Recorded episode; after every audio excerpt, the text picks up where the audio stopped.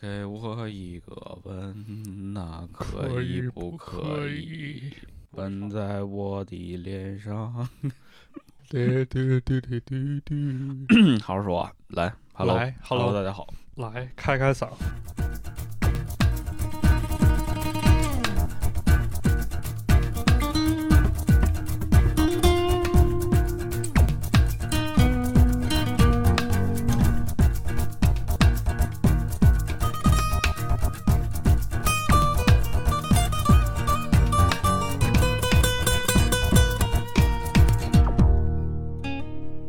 大家好，欢迎收听最新一期的《马探长与池子》。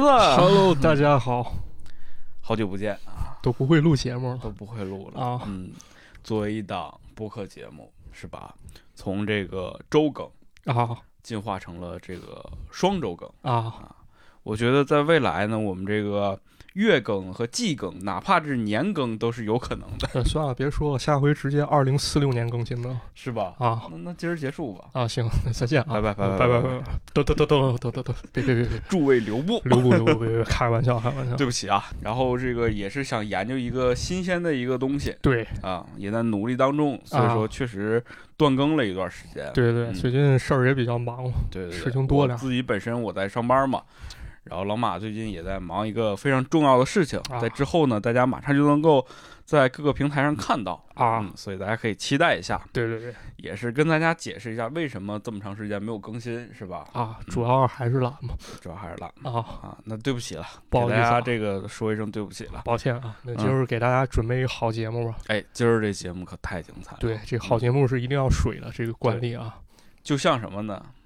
就像这个我们经常拖更啊，在我们这个微信群里的人肯定知道，啊我们会找一个理由，这个理由往往呢都是用骗，对 对对，那什么什么说我生孩子什么这个这个那个对对对，啊都是借口。啊骗术这个东西呢，自古以来一直都有，是吧？啊！对，咱对呀，嗯，历史悠久，历史悠久，源远流长的而且常用常新。啊！对对对，没错这个历史上的各种大骗子呢也特别多。啊哎，当然今天我们不聊这个话题啊，以后会给大家讲一讲这个大骗子这个问题。啊！你你被骗过吗？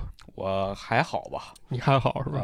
嗯，我被骗过你被骗过？啊！你被谁骗了？我我给你讲讲呗，被一个女人 那这不可能，那不可能，欺骗了感情那，不可能！我六根清净啊，从小接受啊保守教育，长这么大连女孩子手都没摸过。放屁！不是你主要摸了那上乘内功，我就练不了了。我跟你说，啊你知道吗？我给你讲讲我那被骗的这个，经历、梅姐啊。，有一个人说他没摸过女孩手，别别别闹啊！那这不是说骗了吗？那说骗跟女孩手有说骗子啊啥关系？那，进入说骗正题来啊，这个我被骗过两回啊，你被骗过两回。啊，这两次都是觉得自己特聪明啊，结果哎上一大当，咱有一句老话说了嘛，这个啊聪明反被聪聪明误误啊，是是这道理啊，是吧想想啊，不丢人啊，不丢人嗯，丢丢人也行，也大家伙儿乐呵乐呵啊嗯。反正被骗的也不止我一个那，要不他成不了气候。头一回被骗，其实是我刚来北京上学那会儿，然后放长假跟同学说回家坐火车嘛，啊，对，哎，一来二去点儿给误了。那其他车票这个时段呢也没有，那咋办？这时候看见火车站来一贼眉鼠眼一小子啊啊，，说这个火车站今天车都没了。我告诉你咋办？你去那长途汽车站，那儿有票人说的有道理啊，有道理。说来吧，跟我上车吧。啊，得跟他走啊，晚了你回不去了。我我没想上啊，结果到了这个长途汽车站啊，他这个车车这个车费不便宜，就是打他这车车不便宜哈。嗯，然后到长途汽车站也早没票了。这时候那贼眉鼠眼那小子又出现了，其实人一早安排好了，这是一连环局啊。他早就知道这车票已经没了。那肯定啊，啊，然后他骗我还有，先忽悠我上他黑车，然后呢到了这个长途汽车站，他又开始游说我说，其实你从北京回石家庄啊，你打火车车费也不会。还有另外一条路啊，对。你未曾设想的道路。啊，对我开车送你回去，嗯你给我一千块钱啊，一千块钱呢，啊，那也不便宜啊，可不不便宜吗？车票才多少钱？啊，就是啊那百十来块钱，你坐高铁也回去了。就是，我说再见，朋友再见啊，嗯，别让我再看见你。你我祝你身体健康，万事如意啊，小伙子！三天之内，我祝你心想事成啊！嗯，也对，反正啊，这是被被骗第一回啊！哎这还好了，你这悬崖勒马了吗？啊，是悬崖勒马给勒住了啊！对，啊，我发现那个 好像进城头一回被骗，好像都是在这交通工具方面，是不是？那你说的城里人那么坏吗？呃，不是不是城里人，就是有一帮人经常坑我们这些外地来的但确实啊，尤其是在这种，比如说火车站啊，啊。你会发现这种这种鱼龙混杂之地啊，。是这哪有火车站哪儿乱，我跟你说。对，火车站周围，反正确确实实，在我从小的印象当中就不太好。啊，嗯，对，是吧？奉劝这些要这个到其他城市的朋友啊，嗯，尤其缺乏社会经验那些，人家都比咱俩聪明多了。那肯定是，也是啊，咱那个年代咱不懂嘛，单纯啊忒单纯，人一说就信了。还有一次呢？还有一次上班以后又被忽悠一次。啊，啊，当时咋回事呢？当时给公司租办公室啊，嗯，我得帮忙去寻思，帮忙去找物色一间。是啊，啊，然后呢就上了某平台租房网站啊，大网站。大网站啊，可大了，这全国知名的别点名啊，不能点名，点名这玩意儿告我了，那 就点名批评批评他这个工作人员嘛。嗯，我我去那儿看啊，看这办公室怎么看怎么好，价格合适，物美采光啊、地段什么都好。我说那看看呗，这不是看看吗，看看吧，看看吧。打电话给那中介，中介说啊没问题，这房有都有，嗯，那过来看吧。完事儿我过去了，过去以后跟这中介一见面啊，那小子就推辞说，哎呀，刚刚那个你看那套房啊，他租出去了。啊，我有一更好，没，错，我没好意思跟你讲、啊，稍微贵一点点，啊稍微贵一点点，但是我跟你说绝对值，没错，绝对值。你看我跟人业主都说好了，我钥匙都拿到了，嗯，你不去是不是不合适对啊，你你好歹看一眼，啊？您跟我走一趟吧。都是这套路是吧？啊，没错，都是这套路 妈的，啊，没啥不合适的啊，没啥不合适。那不看了，走吧，走，再见啊，再见，小伙子，我祝你三天之内心想事成。不是你这还行，你这又悬崖勒马了。对又悬崖勒马，我以为有一些些这个惊心动魄的经历呢。没有没有没有，及时看破嘛，是吧？嗯啊，这个好多租房不都这套路吗？虚假房源，对，那好房子可能根本就不存在，都是这样。你先给你骗了。嗯反正嘛，确实这个社会套路多，是吧？那是，嗯我觉得出门在外，其实遇到这种事儿概率还挺高的，啊，因为有这么一帮人嘛，他就是以骗为职业，嗯，或者有一帮人以其他职业，但是以骗为手段对，啊，多赚上一老。这骗术其实也挺有意思啊。那么嗯今天咱为啥要聊骗呢？不是说为我们拖更那个啊，是不是找借口啊？我们被骗了。啊，我我俩被骗了，没心情搞节目了啊。而是说今天呢，想给大家介绍这么一本书啊，嗯那这书非常有意思，它这书啊是一本老书啊，嗯我从那个某个二手网站买回来以后，看见这封底写了这么一句话，他说这是一本淹没四百多年的一本奇书，仅屈居于《金瓶梅》之后。好家伙，这个黄金瓶里一枝梅，这是什么书？大家心里都清楚啊那是啊。哎，当然了，咱得说一句，《金瓶梅》不光是一个内容那肯定是，那人这文学价值、人情世故，这个古典文化，这很深呢。它相当于是把那个时代的一些很多民俗啊，包括当地的一些人文色彩都给记录下来。，对啊，包括为人处事什么这些事对儿，这心里怎么揣摩啊，怎么琢磨？所以说我觉得用这本书去类比《金瓶梅》啊，它确确实实有一定的道理。对啊，那肯定行啊。那这本书呢，它为什么厉害呢？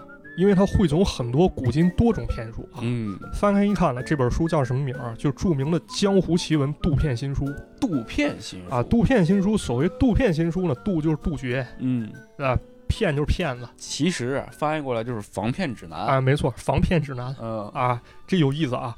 这本书呢，诞生于明朝万历年间，这作者呢叫张应余。关于他资料其实不是特别多啊还有我本家。啊，你本家啊，嗯，就是你家里人编的啊，什么我？你你家 你你家人都是开着防忽悠咨询热线的。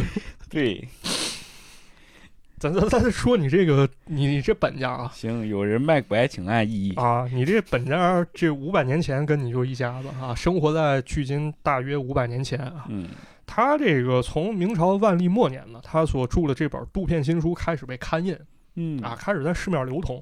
后来呢，这本书又被翻印啊，更厉害是什么？一八三零年左右啊，被传到日本哦啊，人日本人研究这个杜片东渡啊，琢磨这个。后来呢，日本人又给翻刻出来了啊啊，人这儿也得学习啊，也得看呢。对，转眼间了，就到了上世纪九零年代末啊。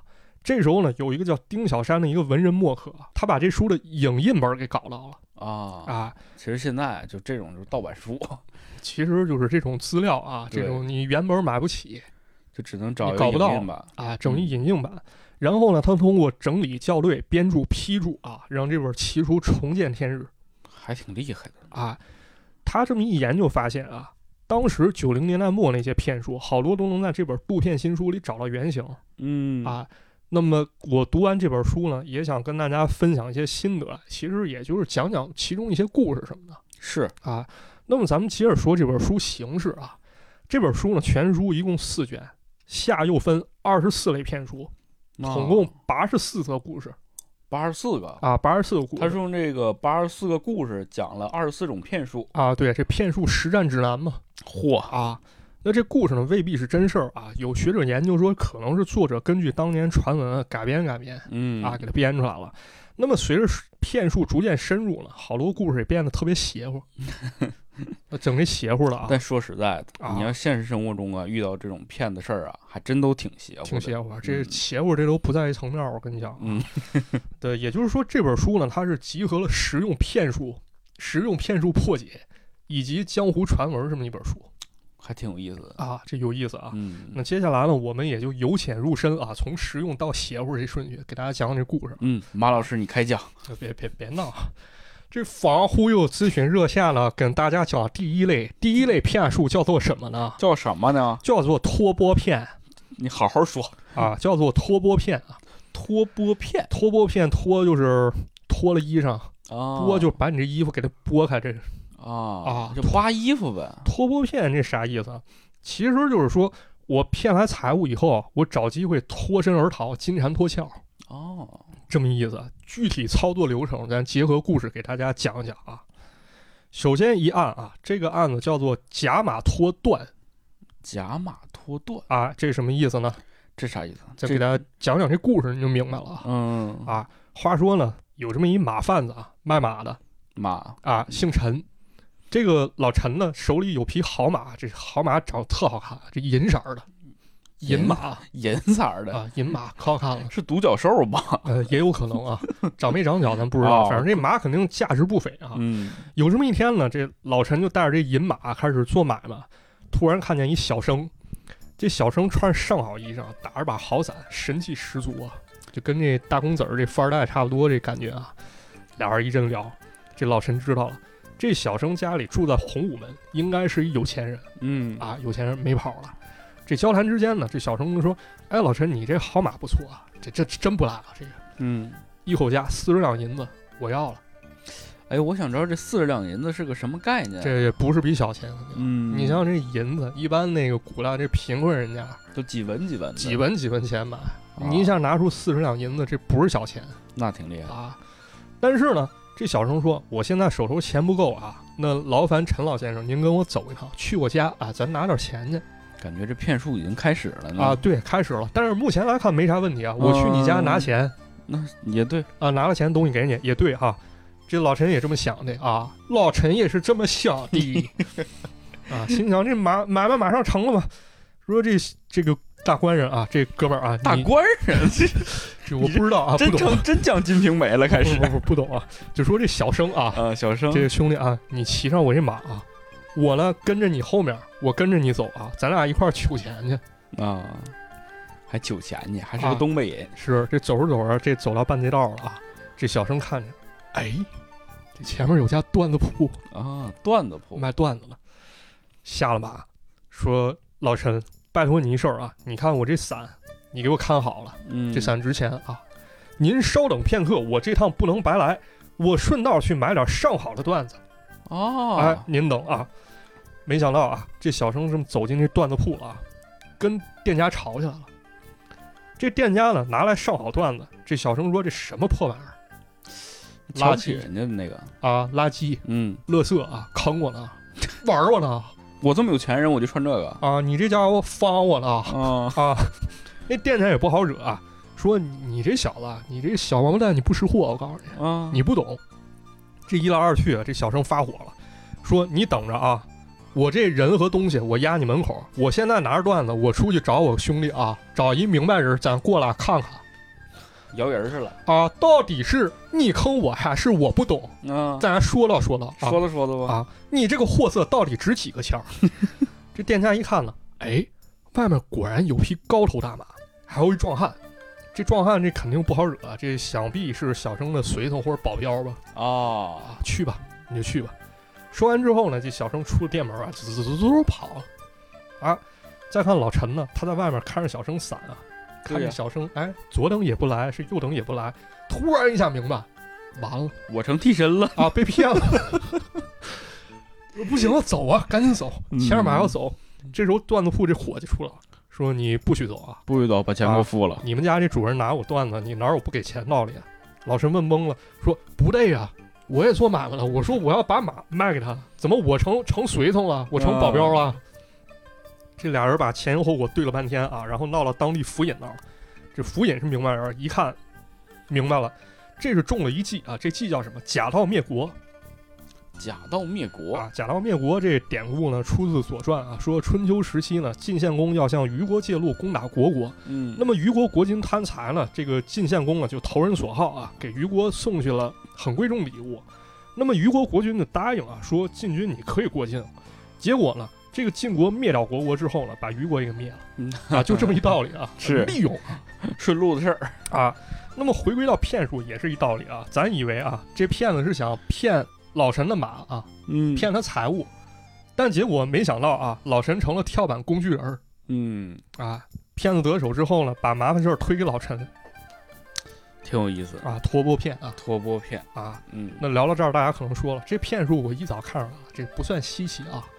但是呢，这作者在批注当中还讲了一个八零年代发生故事，当然这个是咱们后来九十年代这本书中这作者给补充的啊哦，啊，明朝那会儿就没这故事啊，就是讲一个过去的，讲一个现代的，哎，对，它相对于当时现代的。嗯。那不得给你讲讲现代了吗？咱给讲现代了啊，这八十年代这故事，说在上海啊，有这么一男子找到一靓女，啊，跟这靓女说呢：“小妹啊，给你两千块钱啊，你陪我逢场作戏啦。这是上海吗？这呃外外商吗？那那那外商那个普普通话讲的都不好吗？那好吧，好吧。啊，两两千元啊，两千元价格啊，你陪我两个小时啊。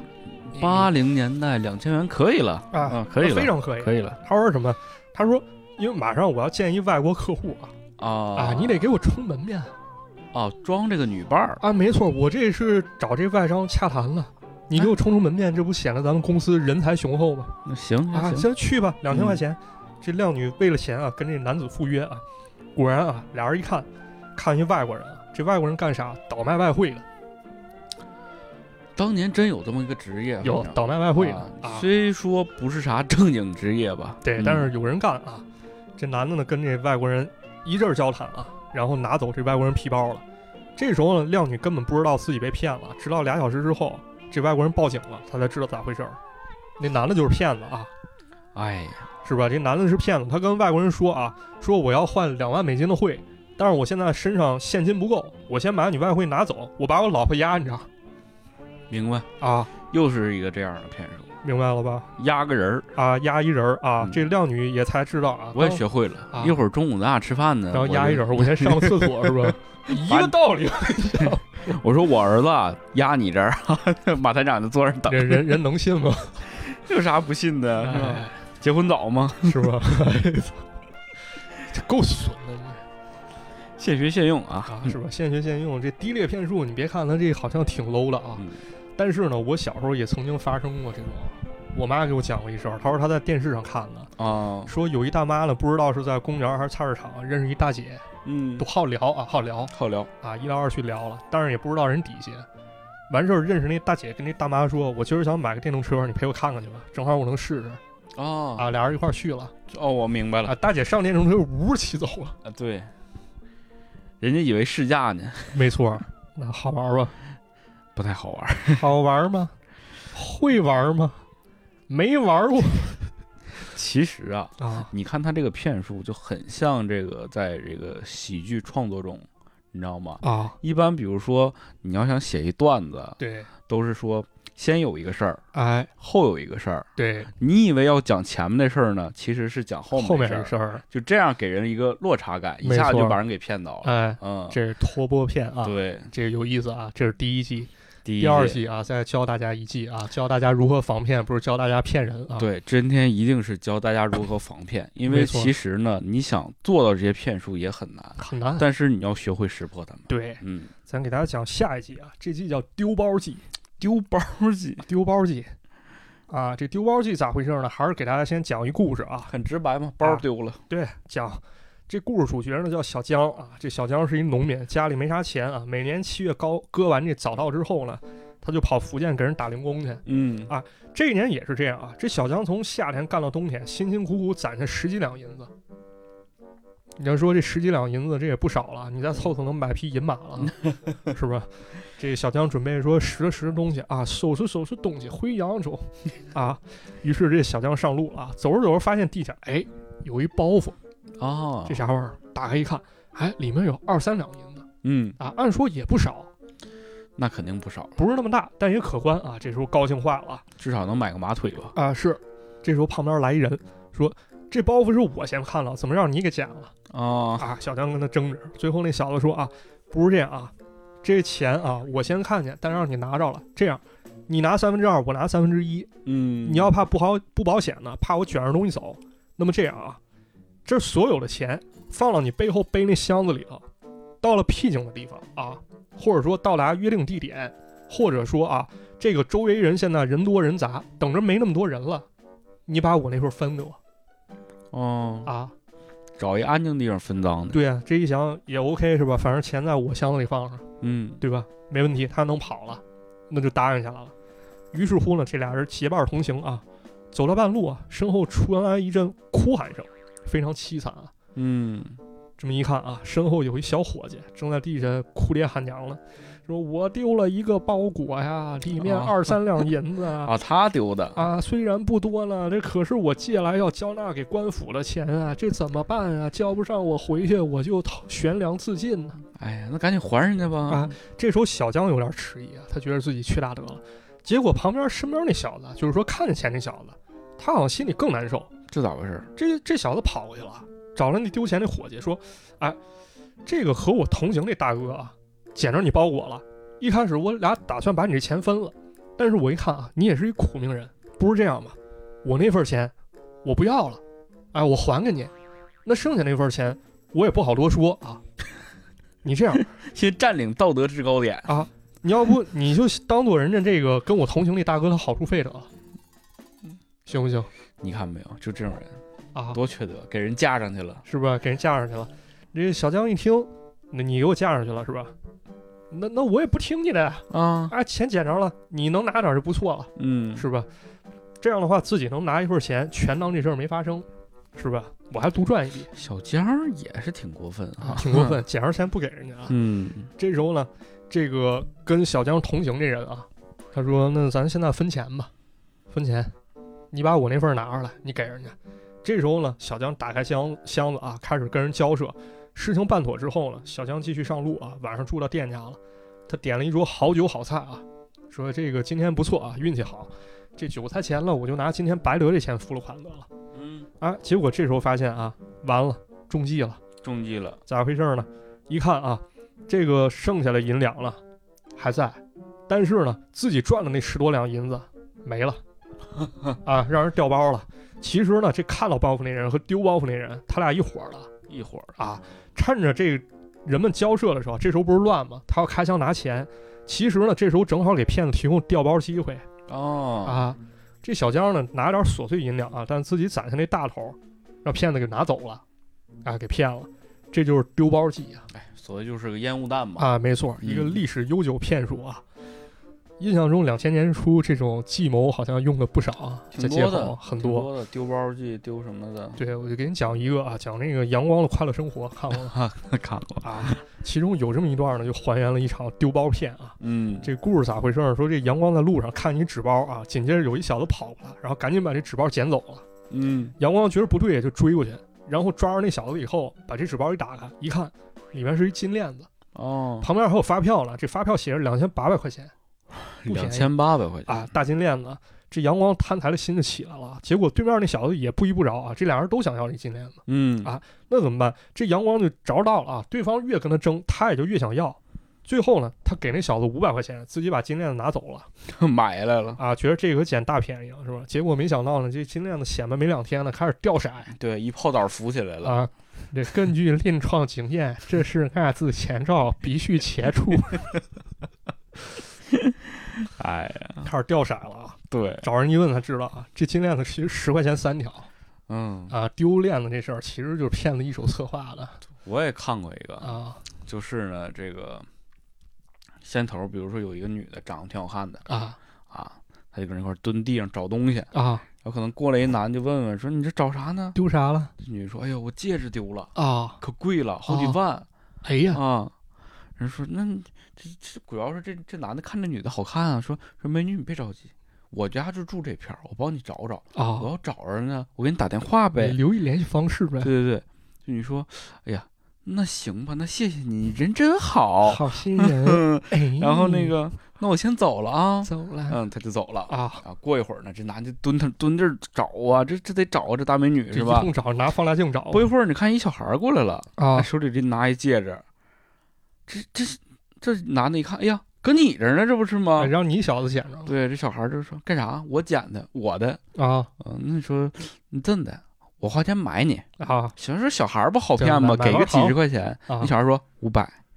这小孩儿挺财迷 对，那这想这这这这脑这男的一想，你说五百，人戒指几万，反正也合适，是这胖眼小大人儿。然后还能我万一白捡个女朋友呢，是不是更哎合适了？五百哎就五百吧，其实这五百不重要啊，重要是那哎后者啊，对醉翁之意不在掏了五百块钱就给小孩了，啊小孩儿拿就走了，嗯，戒指给你啊，就跑了，然后这这这这骗术其实就已经结束了啊！人一打电话，对不起，您所拨打的电话是空号啊，sorry，对挺损啊，挺阴这都是这种啊骗术啊，对，这利用人这心理啊，挺有意思啊。哎呀，还有吗？还有什么骗子？接着给大家讲一个好玩的一片啊，嗯，这叫啥？叫引赌骗。哦，引赌，你看这层次上来了啊，这跟嗯赌开始有关了啊。再给大家讲啊，咱都知道啊，这个十赌九输，十赌九骗啊。哎，对，但是呢，你想让人去赌，这也不是那么容易的。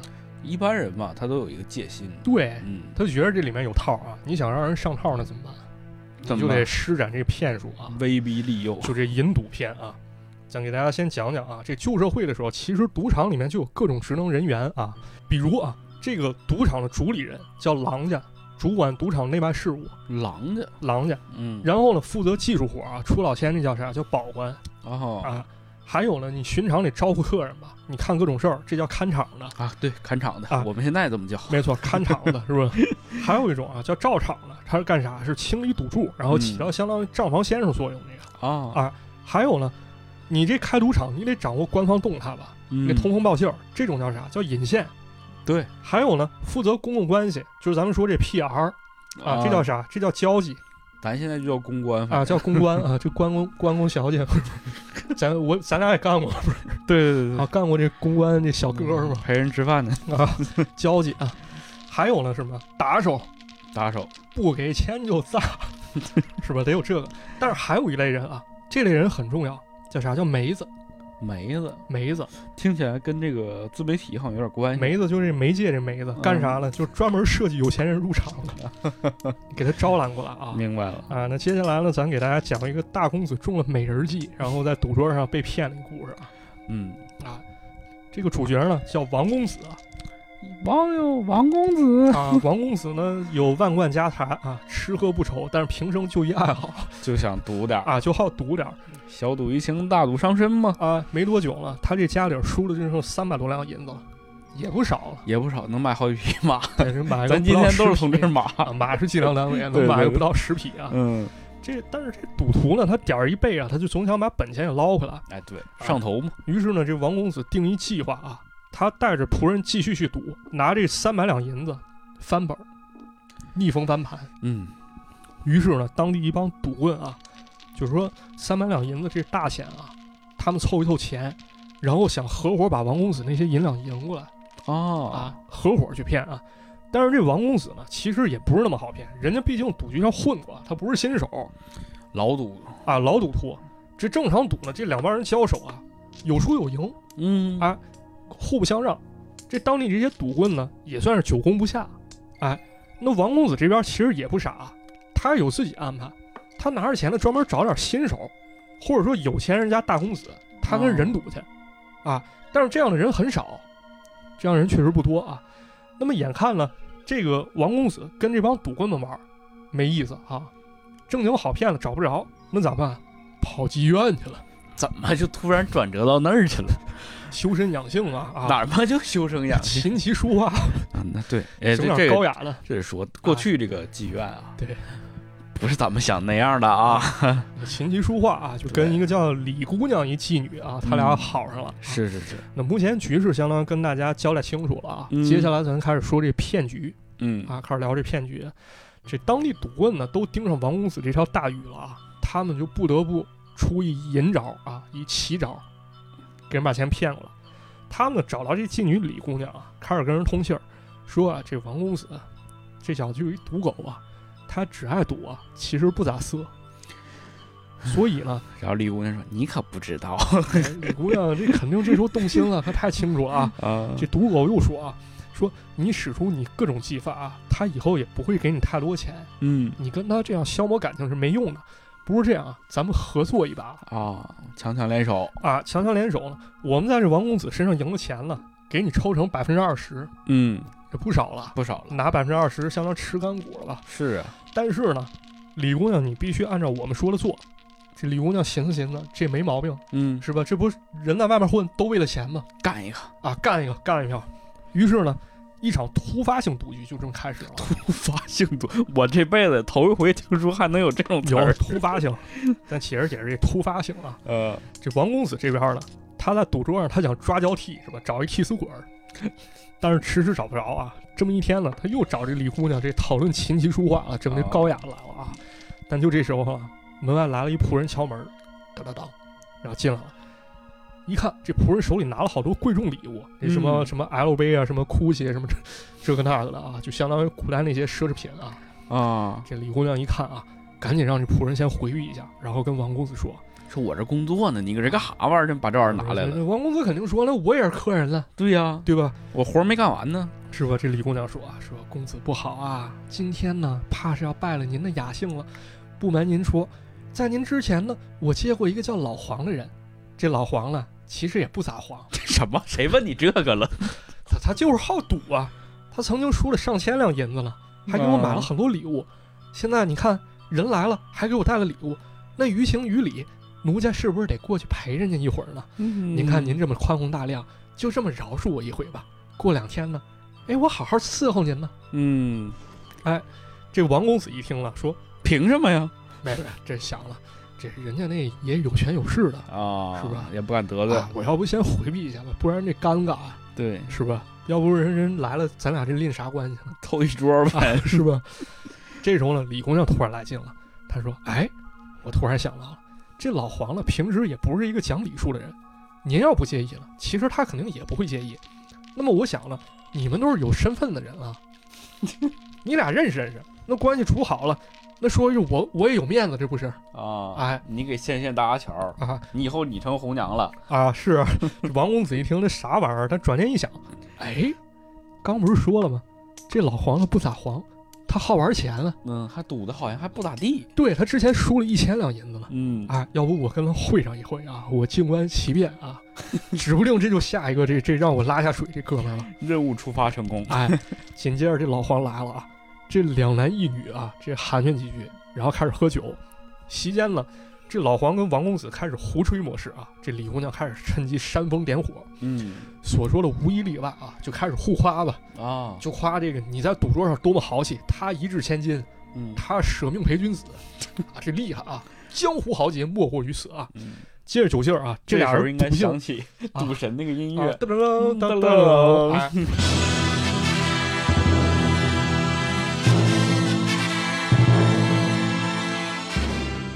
这人就怕捧啊，嗯这互相一捧，这赌的性质就来了啊。这因为赌桌上这豪气一听是褒奖啊，但是品着品着说明啊，对方都能玩得起，嗯，哎，可能还好欺负，这明里暗里的就把这个话说出来了。哎，这俩人呢开始互相试探，你不能说那我就冲你来，我欺负你啊，说来咱俩赌一场，不能这么的。他俩开始呢，先玩小的，啊，赌注呢，先是说从这个酒席，我赌一对酒席，到明天呢，我包场听戏，那也挺咱赌这个大的了。那相对那个好，这个好好好多两银子，那啊不还是小钱吗？对不对？这俩人开始赌啊，一步一步升级，到最后真的玩上钱了啊！这俩人针锋相对啊，俩人旗鼓相当，哎，有输有赢，嗯啊，俩人其实赌的都还行啊。但是呢，这时候一算账啊，王公子发现其实啊，这老黄还是不太行啊。嗯，这一晚上已经输给我上百两银子了啊，啊，成功了，成成功了成功第一步啊，成功第一步啊，上套了，这确实纸尿裤啊。啊。但是没想到呢，这时候老黄还是赌性大发啊！这吕姑娘、李姑娘赶紧劝啊，说：“哎呀，天色晚了，不如明天再赌吧。嗯，”这老黄眼看自己输多了啊，必须翻盘，说：“你懂什么？今晚就必须今晚啊，咱杀个痛快！我跟你玩大了，你不是赢我一百两吗？咱们现在一把赌一百两，怎么样一把翻盘，啊？你就说你玩不玩吧？那玩儿吧。那玩吧，玩是吧？”王公子说：“没问题，舍命陪君子，不就这道理吗？”嗯啊，但就在这时候啊，李姑娘劈手夺过这骰子，说：“别赌了，别赌了啊啊！”但是呢，王公子和老黄都在兴头上，自然不乐意啊。这时候，老黄从李姑娘手里夺过骰子，啊，开始扔，哎，一扔赢了，一百两回本了，再一扔又赢了，反赚一百两银子。然后呢，这时候老黄说：“我平生好大不好小啊，咱接下来玩两百两银子一把如何？好家伙啊你看你又输给我了是吧？你如果再玩的话，你就赢回来了。”嗯啊王公子那赌狗劲儿也上来了，说：“那我就陪你，咱玩儿，你接着摇。”结果这老黄一投骰子又赢了。这时候的，房间外开始有人闹动静啊，说：“老黄啊，你爸叫你回家啊。”喊你回家吃饭了没没办法啊，这个我爹我惹不起啊，骂骂咧咧就回去了，说没事儿啊，明天咱接着赌。嗯，再看王公子这边啊，这三百两银子基本上输精光了啊，也没机会再赌了。但他不知道，其实自己中计了。嗯啊，其实这老黄啊，还有这个李公要说死都是提前策划好的啊，先安排一机会引这个王公子入局。对，那么为什么这王公子会输钱呢？其实原因就在一个小动作啊，不知道大家记不记得一细节？这老黄执意要玩大的时候，李姑娘劈手从他手中抢了傻子哎，啊，说别赌了，别赌了。哎换了一下，对，，一来一回之间呢，这傻子其实被换成灌铅傻子了。嗯，老黄三投三中，对，没毛病，这中计了啊。这所谓这个灌铅的骰子呢，其实是用这个铅啊，改变了这个骰子的这个重心点，没错，哎，你要几有几。对，啊，是吧？所以故事最后呢，作者交代一句话啊：“收手勿赌，真良策也。”就是说，你防止这种骗术最好的计策是什么？就是不赌，啊，你就别跟人玩儿去。对。其实你忘了，咱之前讲这个《武林外传》，对《武林外传》当中特别好看一集，就是这啊，个对，李大嘴和白展堂他俩去赌博这个，对对对对对，最后出来这个断指轩辕，就是李大嘴他妈妈没错，说了一句话，啊是吧？这个人们总说小赌怡情，大赌伤身，啊，但其实呢，这个在赌桌上就是赌到倾家荡产，谁都不想收手。没错，对，真正的就是不赌才是真正的赢。哎，嗯没错，就是这么一道理啊。那么在这块儿呢，咱们接着给大家也补充补充吧。啊，因为咱们说到赌了嘛，嗯，咱讲几个赌桌上骗术吧。这时候呢，我就必须结合另外一本奇书啊，跟大家讲讲。又是一本奇书。啊，这本书是二零零六年出的，湖北湖南人民出版社出了这本书，叫做《农民进城防骗手册》啊，啊，很好啊，很实用这本书啊非。常厉害啊嗯因为什么？因为一九八四年之后呢，国家放宽了咱农民兄弟进城的限制啊、对，其实这两年我们听不到这个词儿了，叫农民工，啊，对是吧？但以前呢，我们每年其实如果看这个新闻报道的情况下，比如说春节返乡，啊，大家伙就新闻里会提到，就是包括在走在走之前呢，他还有一个盲目流动人口，嗯，就是咱说那盲流子盲流，啊，就是带有灭城这种感觉对对对对但是后来放宽限制了，好多这个农民兄弟呢也开始带外出打拼哈、是，啊，但是呢，很多外出打拼农民兄弟非但没有致富啊，反而让人骗了。嗯啊，一年这个劳动成本啊，劳动成果全都被人骗走了。对，所以这本书呢，《农民进城防骗手册》就揭发了很多种骗术。对，这本书不仅是为农民兄弟写的，其实也是为咱们每个人写的嗯，啊也是为这个《天下无贼》里的王宝强写的。啊！嗯，你们谁是谁呀？那这个浪子，那那那人比那个浪还坏呢。他接着讲啊，嗯这个骗术呢，其中揭发了这么几种啊，给大家随便说两种啊。第一种叫啥？猜瓜子儿，猜瓜子，这这都属于街头骗术。这 嗯这咋整啊？不知道见没见过啊？尤其在这火车站还有集市上可能多点啊，最近几年可能不常见了。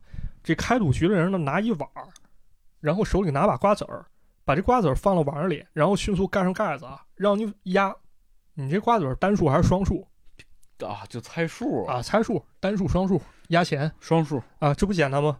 那有人可能自信了，我眼神好使，他放了一瞬间，我我看一眼，啊，我给他记下来，这不完事儿了吗？结果呢，你会发现，你跟他玩儿，除了他给你这个下套啊，让你赢赢两把，剩下你是满盘全输。对，一般这个赌术啊，最开始都得让你赢，对，你不让你赢的，你就进不了这个，上不了头是吧？尝点甜头啊。嗯那这咋回事呢？其实这赌具当中就有机关啊，原理很简单。这其中一颗瓜子儿呢，里面必定藏有铁器。嗯那么在这个盖碗这盖子上面，它有吸铁石啊。这骗子把这瓜子儿放到碗里的时候啊，盖上盖子，它可能晃一晃，这样一来呢，肯定那颗有铁瓜子儿会被吸到盖子上，对，对吧？接下来他就可以操纵赌局。那么有两种情况啊，你猜单数还是双数，也就是你猜对还是猜错，是，对吧？如果呢，这个骗子让盖子紧沿着碗的边缘一看，那么这瓜子儿是不是就被蹭下去了，嗯，对？吧？还有另外一种呢，那很简单，那瓜子被吸住了，他直接把这盖子啊就拿走了，啊，他给拿走，是吧？操纵赌局，嗯这就这猜瓜子儿骗术啊，是啊，这瓜子儿真是金子做的，没错。还有一 一类比较常见的啥弹球机，嗯，见过吗？我玩过这个，啊，不是你玩那三维弹球那种，不，你这个骗术我就玩过，是吗？在我们幼儿不是在 幼儿园就玩的 在我们那个就是森林动物园里啊就有一排啊啊，有一人蹲一小板凳，啊！前面搁一这个，是还自制了是吧？对，然后顶上写着五块、十块、五十，然后还有哦一个这个发射的地方啊，对，啊就是你你摇那球，你进哪个洞得多少钱，对，赢了吗？其实你发现他那个五十的离那个发射特别近，啊你每次都觉得这是不是应该最好进啊？然后你上那儿一弹，它其实相当于是有一个发射系统，啊把一小球弹出去，哎，掉掉掉，每次都掉到那个五块那儿。然后这个东西呢，玩一次就五块对，有不是更黑的有那美奖了，啊，美奖你倒数五块，啊啊，对对对对，有有你当时玩赢了吗？输了。输了是吧？嗯那后来我就观察，啊我就想，他为啥他这玩意儿怎么就能弹不过去呢？是我使劲儿大了吗？你就脖子稍微倾斜一点儿，你就发现他那个板子呀，就是斜的。对，你这是其中一种，还有一种迷惑性更强啊，嗯就是他让你玩之前，他先给你演示一下，啊，对，人家一弹就五十，因为啥呢？他那个他弹的时候呢，他把那板子呀正过来了。对，或者呢就是有一机关，对对那机关一开启，就这么一挡，你一弹，它就落落到那五块那儿了是，啊。这个这很有意思啊，这两种骗术补充一下啊，玩儿离他们远点儿最好了哈。就就别别上当，别想占小便宜。对，我们家从小就告诉我，就是天上没有掉馅儿饼的事儿。没错，便宜莫贪了，对，所以说你只要不想贪便宜呢，你就永远不会被骗。没错。你一接电话说：“喂，先生您好，您中一百万了，滚蛋。再见，不是最近老给我打电话，就那什么说给我备用金一开一百万”我跟你说，啊最近这个骗子确实多了。啊，因为什么？因为这两年疫情，很多人失业了，对，大家也要注意这呃个事情很多。啊，那个对，然后顺便跟大家说一下电话诈骗嘛，我跟大家提醒一句，你千万别跟他多聊。对我，我跟你说，我之前有一爱好啊，就他给我打啥电话，我跟他在那编瞎话你就。总觉得自己好像没啥事儿，是吧？对对，就是比如说他那什么，他说给我申请大专学历，我说我是斯坦福博士，他说那在线教育给孩子报英语班，我说我我孩子移民澳洲了是吗？对，说那什么，他说小小额贷款，我说咱俩同行，我说我是暴力催收了是吧？你别跟他聊，你越跟他废话，他越认为你你这人有可能，你这号码是存活的。是，而且呢，不要以为自己很聪明，对。你跟他聊着聊着，可能真就被绕了。对。啊。可能真上当受骗了。对，关键他烦，他他老烦你。他老烦你，对，尤其是有些短信啊，是骗子短信，是。是什么什么，先给你发一广告，啊。然后让你那个退订回 N，啊，是吧？对你我回回个 T 啊，他要知道是真人了，对，他就说，哎，你这号是活的，然后啊就开始疯狂轰炸你。对对对，嗯但是还是那个别跟他们废话就完事儿了。嗯那咱接着讲啊，说完引赌片，咱说说婚娶片。啊，骗婚的呃婚曲这个这个感情骗子，还不那么单纯啊，咱都知道这个街上有借精生子啊，撞街求子重金求子啊，啊，高贵、性感、大少妇、大美妞，三十岁，嫁香港富商，因夫有生育障碍，为了传承家业和维护家族形象，经夫妻合意来大陆寻求健康男士圆梦。亲谈满意及妇女处秘密约见，不影响家庭，事后必有重谢啊！对，是是是，我想起了那个网上有那个另外一个梗啊，啊这个素质单男嘛，啊，素质单男嗯，是吧？这个懂得懂懂他这种这骗子，这这又该该干啥？该给他吃点那个李宝库药匣子弄那百发百中大力丸，对，治治你这病是。不是？你这街头贴啥小广告呢？是吧？那这事儿是不是够刺激了？这不是啊，这《杜片新书》里还有一故事啊更精彩嗯啊！咱们不是刚说什么骗感情什么？这回咱骗出人命来了啊，啊！讲讲咋回事儿啊？这个而且这个故事受害者是一穷小子，你说他为啥被骗？人图什么呀？这往往吧，好像被骗的人吧，这都是没啥钱的。好像是嗯，对。咱给大家说一说啊，这小伙子是怎么堕入情网的啊？说这京城呢有一男的叫小房，嗯，这小房呢生性愚蠢啊，以掏粪便为职业。别笑，职业不分贵贱，嗯，对不起，啊是吧？不是，就戏剧反差有点大，一时接受不了啊。刚刚那个落差有点大，刚刚那一掷千金，这个马上掏粪工人 对呀，啊。那当然没不尊重意思啊，希望大家见谅啊。咱接着给大家讲这个小房的家庭状况啊。是笑没有关系，现啊在没有人掏大粪了。那倒是这个工种是在过去这个科技不发达时候才有的。啊，是咱咱不讨论这个问题行吗？咱接着讲我。记得小时候啊，就 我爸妈就说你学习不好，小让你掏大粪。我现在就想，我上哪儿掏去？不是那你看人郑渊洁老师那志向就很宏亮，人小学就写我我的理想就是成为掏粪工人。对，不是咱咱咱怎么跟着看呢？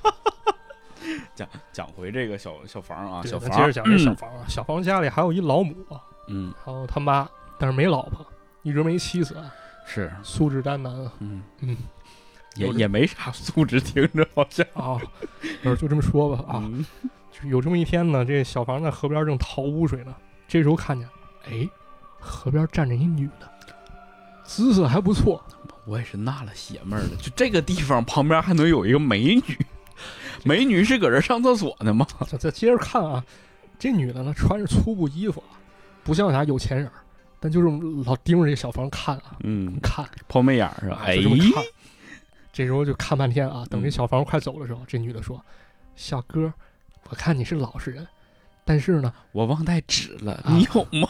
不，我不光没带纸，我有一事相求啊，嗯我要回娘家。现在天色已晚了，我身上也没有钱，我能不能去你家借宿一宿呢？”唉，小房不好推脱，又看对方是一大姑娘，那就来吧，那是不好推脱吗？那是兴高采烈吧？就来吧，来吧，来吧。相约酒吧 这不是相约酒吧，是相约他家了啊，对，啊！这回家以后呢，这姑娘也看过了这小房的母亲啊，交代自己身世啊。原来呢，这大姑娘这也是一苦命人啊。大姑娘美的那个大姑娘了哦，这大姑娘嫁了一男人啊，结果这男人半截道子死了啊，啊。这边相当于京城那儿没亲人了，就想回娘家求个生路。但是呢，这娘娘家离特别远啊，就想回去也不那么容易。紧接着呢，这姑娘看了看小房啊，含情脉脉的还含情脉脉啊，说小房还没娶媳妇儿吧？嗯，其实啊是这样，我身上呢还有点琐碎银两，我也想过点好日子、踏实日子。我看这小房啊，心地善良又老实。如果呢，这小房的妈妈您不嫌弃，我今晚就跟他成亲，让我来伺候你们吧。好嘛，哎好事儿啊，好事儿。嗯，小芳听了可开心了我现在啊，听完前面几个故事，我都不敢下结论，是不是好事儿？啊。小芳暂时觉得是好事儿啊。嗯，他这听完以后啊，当天晚上就发生了一些不能播的事儿啊。嗯，这跟大家讲讲文言文吧。文言文这个可能隐晦一点啊，用原话说是：一夜之间尽去尽风流，男称前未娶，如今可而得将。女称九世偶，如今育儿得良，二人交爱真如雨水。哔哔哔哔哔哔哔哔哔。嗯，行，反正懂的都懂了啊啊，这就再提醒一下啊，这个听咱这节目老有未成年人，这都都说了不让听了，怎么老听对，啊？你是想学点啥吗？学点好，这不好咱别学。学点好，对嗯那么到了第二天呢，这个女人果然拿出来一些钱啊，给小芳了，说你去买米买菜啊，我还想孝顺孝顺婆婆啊，我再拿点钱，说小房你给妈妈买匹好布回来。嗯，这小房太高兴了啊，这真是娶了一个好老婆。于是呢，就买回两匹布啊，交给老婆说做衣裳。但是呢，这老婆刚拿回布啊，她反而拿剪子偷偷剪下来一块，嗯，告诉小房说：“你这人太善良了，这布让人剪过，这是卖不出去的破布，人家看你老实，才这么骗你，你得去跟他理论。”嗯，小芳拿着布到了店家，这店家很无奈啊，你这这咋回事呢？但是为了不影响声誉啊，还是给小芳拿了一块新布嗯，啊。但是呢，当那小芳把布拿回家的时候啊，他老婆又趁他不注意，拿剪子给他戳了俩洞。这假模假式把布展开，说：“哎，这店家是戏弄你啊！你看第一次把布给你，欺负你老实；第二次又这样，这就完全是戏弄你了。嗯，我我觉得你不能怕他啊，要不怎么着，他变本加厉欺负你。”这死磕到底呗。啊，小王一听火大了，拿着布去理论。这会儿店家已已忍无可忍了啊！对啊，啊，找人把这小房殴打了一顿，群殴了一顿群殴了一顿啊这圈踢了。啊，圈踢了，遭遇圈踢的小房这鼻青脸肿回家了啊！这老婆就急眼了，说这店家啊这欺负人啊！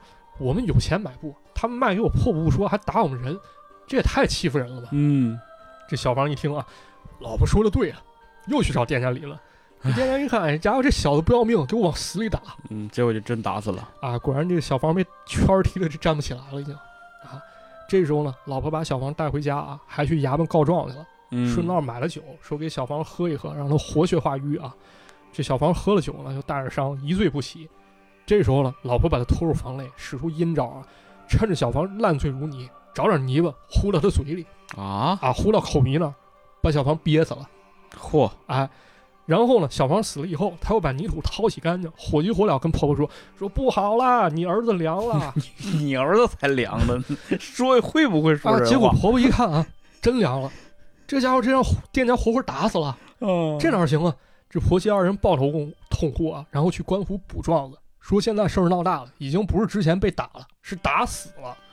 哎，啊衙门也过来验尸啊，当时技术落后，一看呢，这小王身上果然满是重伤啊！对，也没看着别的痕迹。啊，对他处理干净了，那这面卖布这店家他是不是慌了？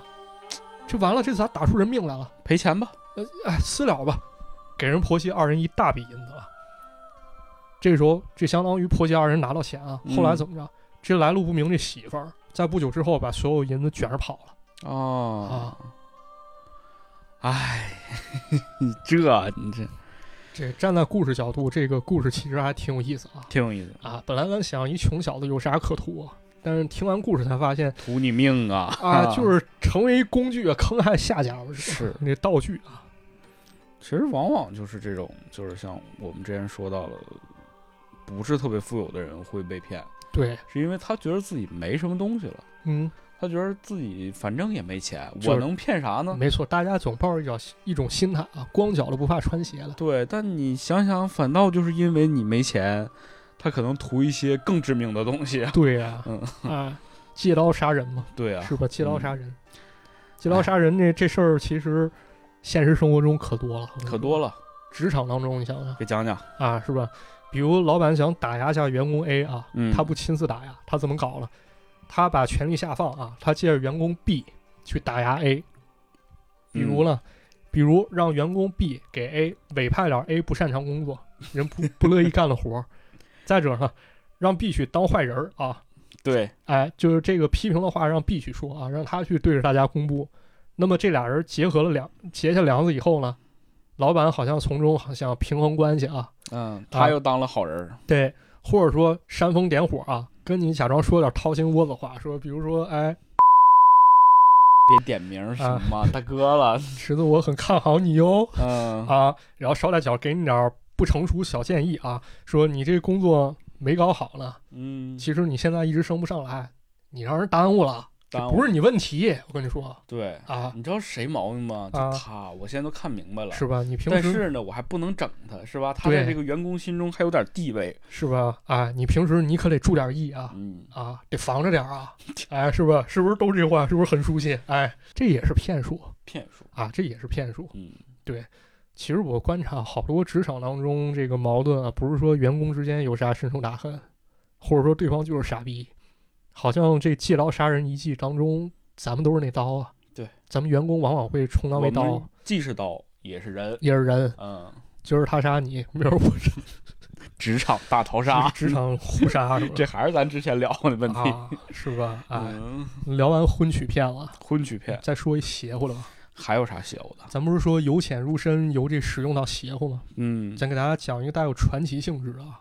这是什么？这个杜片新书中还有一片啊，叫僧道片，有，这种僧人还还能骗人吗？能骗能骗，这假僧人多了。你这我差点就被骗过啊！我你这么说，我好像也见过。啊施主，我看您面相很慈善，啊！跟佛有缘，有缘这一本什么什么经书就卖给你吧。啊，对，然后或者就吓唬你吧，嗯，吓唬你说你最近不太好，这寺庙门口这帮人很多你有血光之灾啊！啊，对。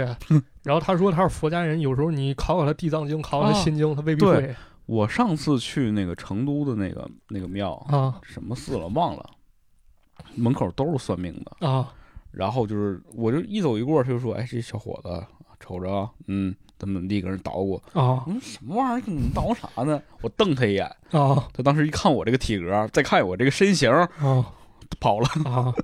是前些年不是有那什么吗？是翁静晶吗？我记得还是谁？啊，他是那个居士在街头揭露假佛教骗子，对对对对，就现场考了，说那个心经怎么背？他说心经就是阿弥陀佛，心经就是大慈大悲，就搁那编啊。对，就这种真的是，对，但是呢，还有一些比较低劣或者说比较邪乎的啊，嗯，咱给大家讲讲。但是这其中的故事啊，可能就集合了志怪和骗术两大元素，未必真实，咱就听一乐的啊。但是好听，啊，好听有意思。啊，很好听啊，咱给大家讲讲啊。话说呢，有这么一假和尚啊，自称会辟谷，啊，这个辟谷 就是不吃饭，不吃饭啊，嗯不吃饭活得好好的。但是呢，有富贵人家人不信啊，把这大师给他请过来吧，让我嗯开开眼吧。果不其然啊，这和尚当真不吃不喝，每隔两三天啊，他就喝一碗汤，嗯，管人要一碗热汤，照样满面红光。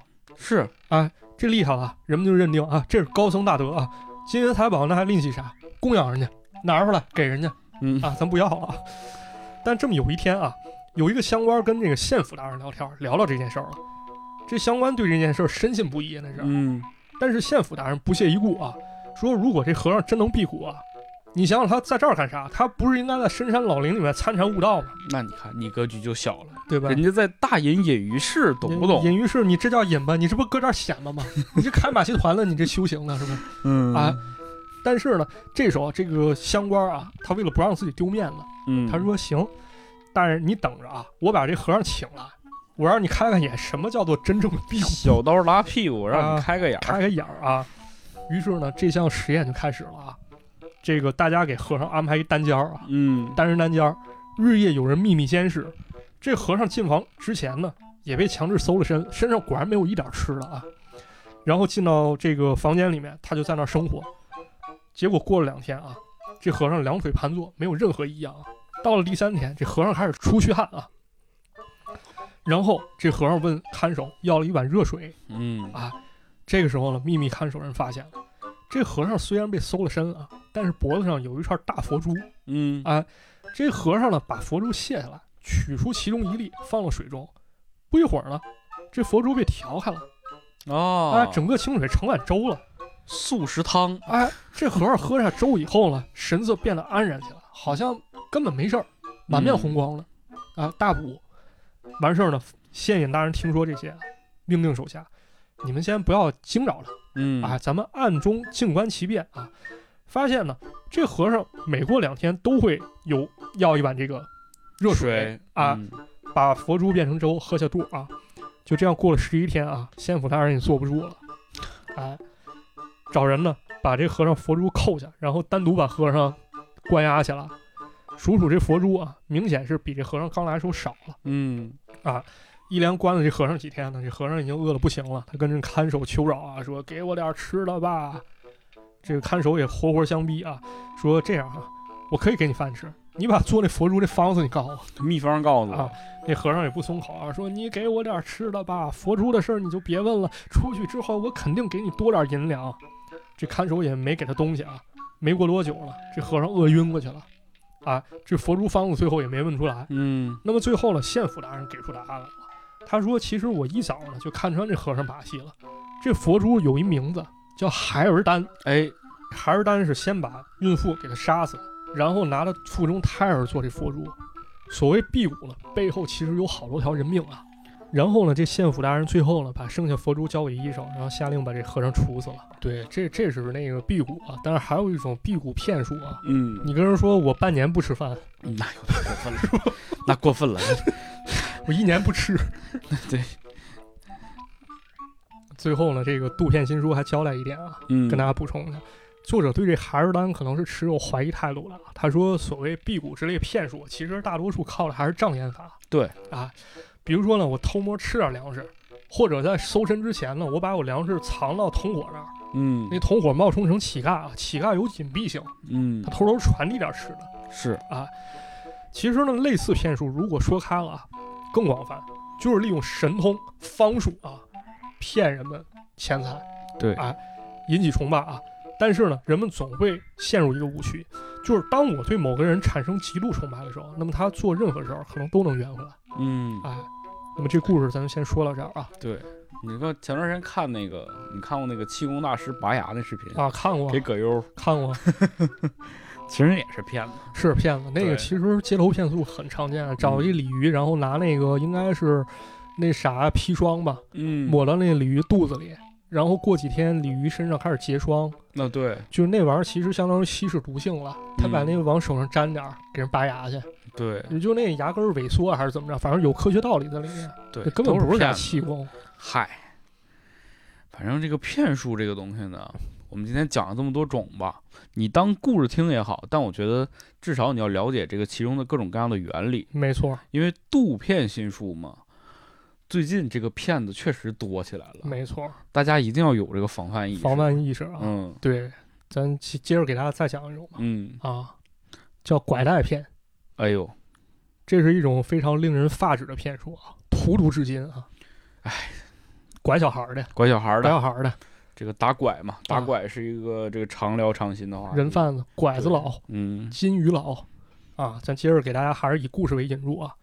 在有一定时期内呢，朝廷里那太监可以说非常专横啊，他们手头有了一定权力，就开始听各种谗言。这个太监手头有了一定权力呢，他们就开始四处活动啊，开始搜刮民脂民膏。好多厉害的太监啊，过着非常奢华的生活，但是有一点不能满足啊，对，就那一点对于是呢，有一些外道方式啊，开始投其所好，妖言惑众啊，啊，想忽悠这太监复生洋务，啊，就编出鬼话来说吃小孩能还阳。嗯啊果不其然呢，说福建有个太监就听信这鬼话了，拿了一百两银子作为活动经费啊，然后派出爪牙跑到穷乡僻壤，专门找一些穷苦人家，哎呀，跟人家说啊，说这公公说了，我们要选点机灵的孩子进宫啊，将来这孩子指定大富大贵。嗯哎，那么平云听信谣言了，反而啊把孩子卖了出去。这孩子呢，到最后怎么回事？根本没进宫，而是被关了起来，就变食物了。挨挨个被吃。终于有这么一天呢，有个十二岁孩子也要被杀了。他向杀人那厨子求情啊，厨子心软了，找空了把他放了。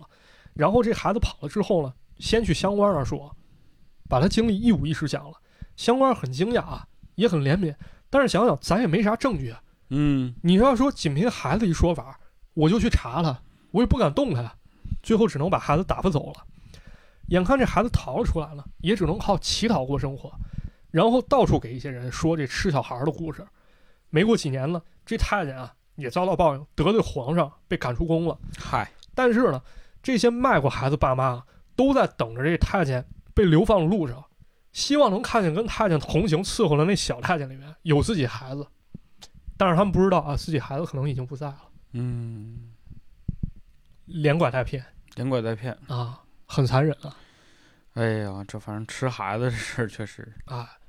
咱们接着再给大家做一些补充啊，这也是人作者讲的啊，嗯，这关于拐卖孩子一些事情。拐卖孩子这个事儿啊特别多，现在也有。拐卖孩子有手段，人家、嗯，不是说过去给人掳走，当然掳走也有啊，那叫抢孩子那子。抢孩子啊。这个咱们给大家说拐卖几种形式啊，第一种叫文拐，典型是啥？逗你玩儿逗你玩儿。啊，逗你玩儿，先跟孩子混熟了，然后用糖果吃的诱惑，嗯，时候一长啊，开始实施行动，给孩子拐跑。还有一种更厉害，叫啥？叫孩儿拐，就小孩儿去，小孩儿拐小孩儿，对小孩儿说：“咱俩玩会儿啊，我这儿有小玩儿的。来小孩儿带你去一地儿玩儿，嗯，走去游戏厅，走走走对对，啊，就这么意思啊。而且这拐人这孩子，通常也是人贩子在拐来的孩子里面选几个聪明的，对，当做养子养女。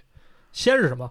好吃好喝好招待，嗯，让他们懂得享受，由俭入奢，易由奢入俭。难，哎，这孩子也开始不好好干活了啊，学点这邪门歪道，然后开始啊恩威并重，给孩子洗脑。时候一大了，他们就会利用这特点啊，家长孩子对他没戒心，对呀，给孩子家长一哄走了般看着小孩儿跟小孩儿玩儿，反正对，没啥事儿。儿，那孩子玩儿吧。正常咱们要想也是这么逻辑。是啊，那小孩可能啊，走，带你去游戏厅，走，噗这不呲是什么动静？拐走了，被拐走了。啊，再往上一层叫啥？叫合拐。合拐。合拐是怎么回事儿？这人贩子他养的小孩多，五六个人，男女各半啊，让这些孩子到处游走啊，盯梢那些下层人民孩子。因为这些孩子有一特点啊，警惕性差，嗯家长可能干活不在身边，那么这些小拐孩呢，就跟这小孩混熟，然后玩个三五天呢，给他拐走。啊呃，，群体性出动啊，群体性出啊动，有有团伙的，啊，可能多个人拐那一个啊，这这一窝哦都不是好人。你突然发现你身边多多了四五个朋友，你这啊。可得小心点儿。是 这拐你是吧？啊，后两种拐法其实感觉更可怕啊。对，啊！当然，咱们那个现实生活中可能还有一种情况啊，嗯，就是你在僻静的地方，周围没人儿，这时候你发现了这块儿有一小孩儿搁那儿哭呢，啊，说找不着家了，嗯，你帮帮我吧，你送我回家。那是不是咱得小心了？听着像个鬼故事。那也有可能是这个罪案故事啊。嗯，这小孩让你带他回家，那有没有可能他说这地址是一个匪窝呢？哦，你一进去把你给摁。他给你骗过来，对，给你摁这儿了，孩儿拐了，小孩拐大人，这有没有可能呢？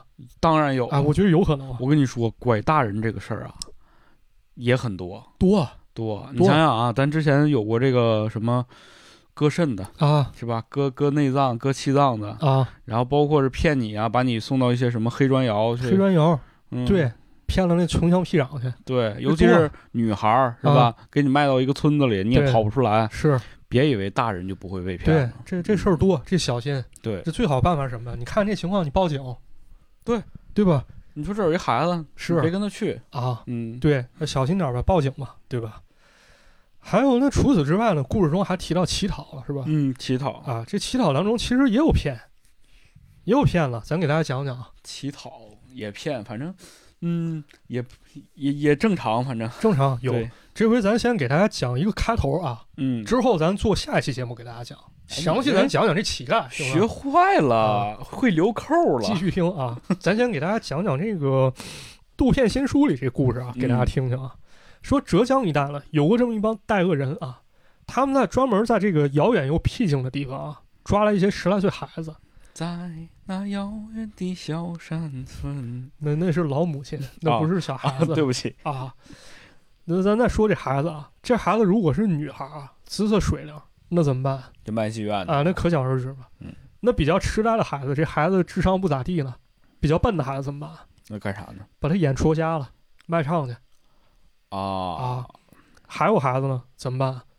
那这孩子不是有这脚掌吗？嗯，给他砍断了，让他变成跛子，这就是我们东北说那个拍花子，拍花子啊嗯，拍花子其实就是把这孩子呀，让他变成叫花子，啊嗯，就是用通过一些就是残忍的方式，让他失去一些身体上的一些部分，啊获得同情。那咱这说法还不一样，我们那儿拍花子在学术上叫迷拐，迷拐，迷拐就是一拍你后脑勺，你这孩子就跟我走了啊啊。当然，这东西我可以研究研究，将将来再给大家讲又挖一坑啊，又挖一坑，这有意思。我今儿这节目千疮百孔啊的，反正我我不填啊，到时候再填，行了再填啊。嗯啊，咱给大家讲讲这个这怎么操作啊，很残忍啊。嗯说这天冷的时候啊，这匪徒用绳子把孩子脚掌给他捆着，然后呢，让孩子把整个水伸到冰凉冰凉水土水里。嗯，那这孩子腿是不是冻坏了？对，等这孩子腿冻麻了啊，这时候匪徒拿一棍子开始打这孩子腿，看他有没有反应。啊如果还疼就继续泡，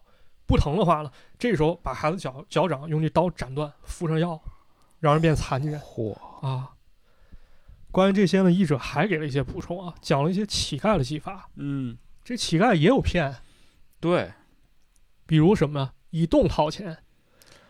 以动掏钱是什么？寒冬腊月的时候，这乞丐先准备点酒，然后找极少量的红矾，这两者兑在一起啊，擦到身子上，哎，然后喝下去。